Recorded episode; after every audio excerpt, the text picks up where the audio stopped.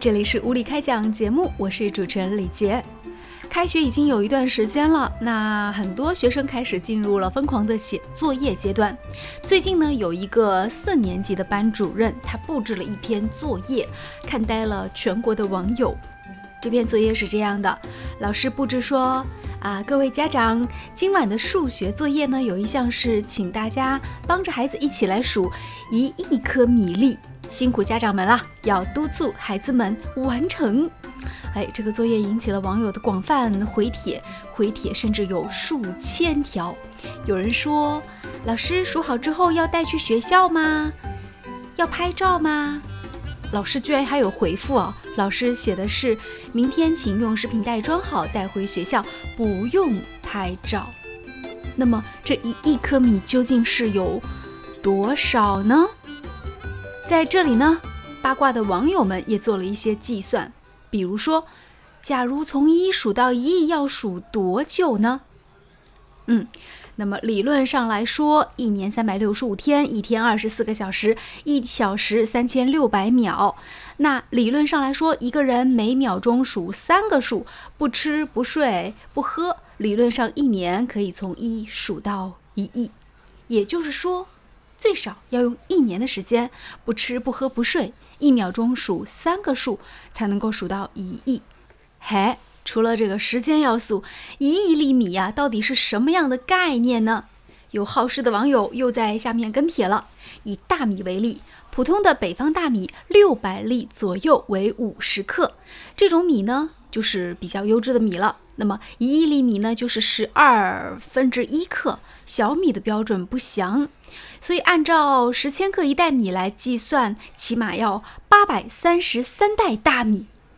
还有一些网友跟帖很欢乐，有人说数完了高中也毕业了。还有好事的网友说，干脆就从家里背一袋米，然后送到老师那里去，跟老师说：“老师，这就是一亿。”要不然您自己数数去。很多人一开始觉得是个段子，但没有想到这个欢乐的段子还真是有这么回事儿。那事情真相究竟如何呢？九月六号的下午，南方都市报的记者呢是联系到了这位数学老师。老师说，之所以布置这项数学作业，是因为啊，九月五号上课内容有对于一亿这个数字的认识。他说，在教学过程当中呢，我也会设置一些数学实践活动，所以呢，希望大家能够通过回家数米的颗粒，然后来估算出一亿究竟是个怎么样的概念呢？说句公道话，这老师一句话，本来也就是想让孩子们了解一下一亿是个多大的数，可能呢也不是真心让大家想数一亿颗米，但是要知道，您在这学校里，那可就是太皇太后啊。你说你下了命令，家长们敢不遵守吗？当然是带着孩子们在那儿数米呀。至于说数到什么时候，那还真的就不知道了。所以这个数一亿颗米，你怎么看？开学了，这个老师们布置的作业可以说是千奇百怪。但是其实对老师来说呢，也有一些比较困难的地方。那现在很多八零后的父母亲啊，在给孩子取名字的时候呢，都喜欢用一些特别生僻的字，比如说，啊，三个土是一个窑字。除了这样的生僻字，那一年一度新生报道还有很多名字呢，是也惊呆了众多老师。比如说某个学校晒出了一张一年级新生的名单，其中就有很多这样的名字。大家听听看，是不是觉得特别耳熟？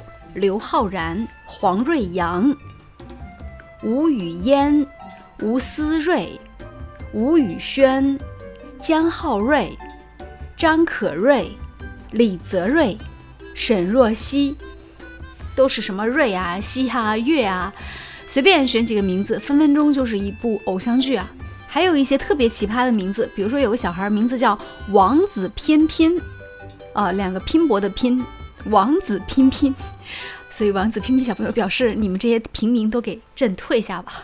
还有一些这个八零后的父母和九零后父母给孩子起名字的时候，就取的名字特别的让我觉得很奇怪。比如说有个小孩取了个名字，本来就姓农就很怪了，他叫农好帅。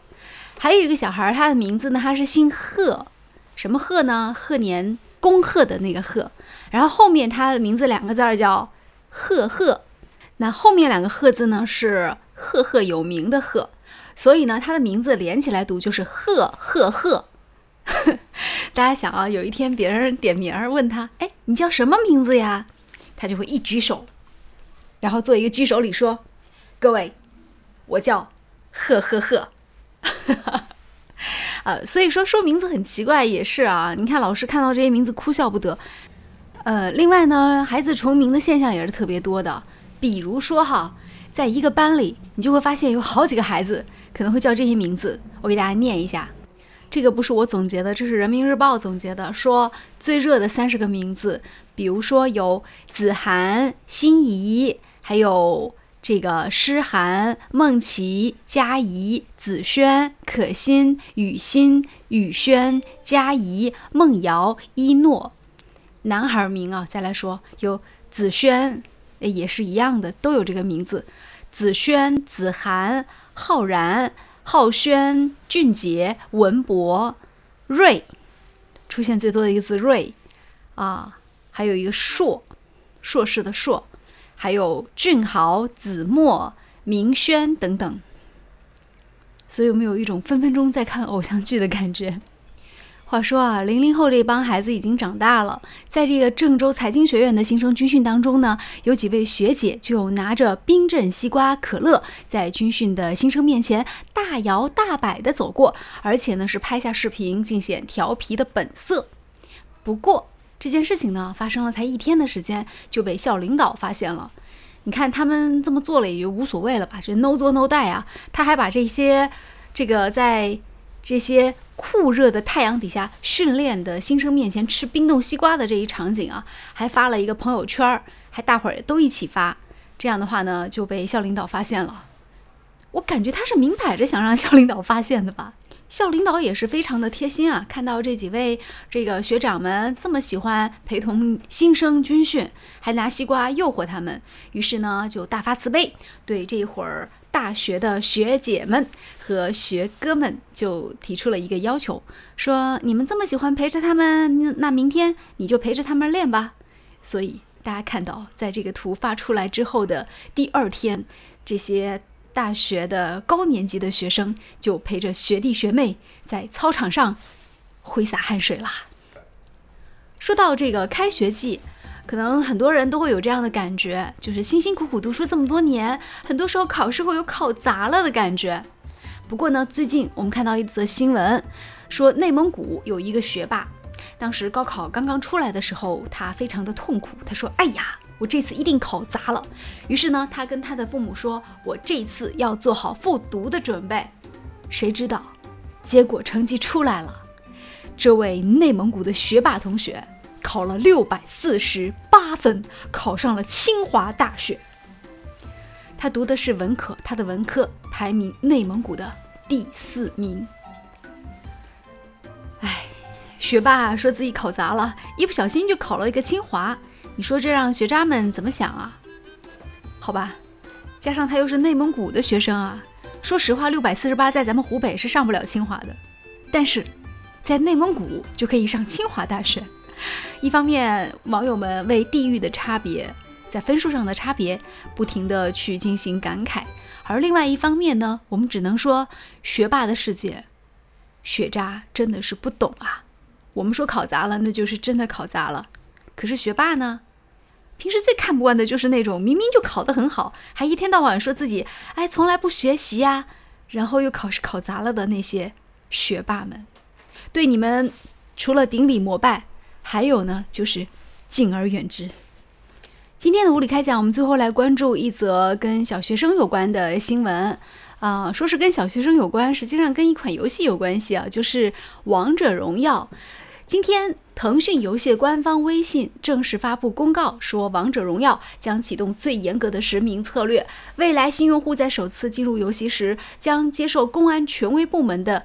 检验，检验合格，判断你是否是未成年人之后呢，才能够决定你能不能够介入到游戏当中去。特别怕你上瘾嘛。同时，系统规定，十二周岁以下（含十二周岁）未成年人每天在王者荣耀当中限玩一小时。同时，每天的九点，就是晚上九点钟到次日八点钟之间是禁止玩王者荣耀的。十二周岁以上未成年人每天限玩两小时，超出时间后被强制下线，当天不能再玩。同时呢，这个版本呢，九月十五号会正式启动，九月内会完成对于王者荣耀全部新用户的一个检验。而且呢，王者荣耀健康系统升级之后呢，腾讯还会将旗下的众多游戏产品逐渐纳入到公安权威大数据的接入平台，来落实最严格的实名策略。所以小学生，好吧，以后这个王者荣耀你就不能够天天这样疯狂的玩了。但是也有人说啊，其实王者荣耀当中小学生很多是高手呢，你不要看不起小学生啊，小学生很厉害的，真的吗？我没有玩过这款游戏，我不知道。好，今天的无理开讲就进行到这里吧。我是李杰，喜欢我的节目记得要订阅我哟，记得转发、评论，并且关注我们的无理开讲哦。呃，当然在下面也可以跟我去留言，你觉得王者荣耀这款游戏没有了小学生这样的无限时的参与？会不会少了很多竞争对手呢？那你会不会打怪升级更快一些呢？不知道，我没有玩过，我是很不会玩电脑游戏的李健，拜拜。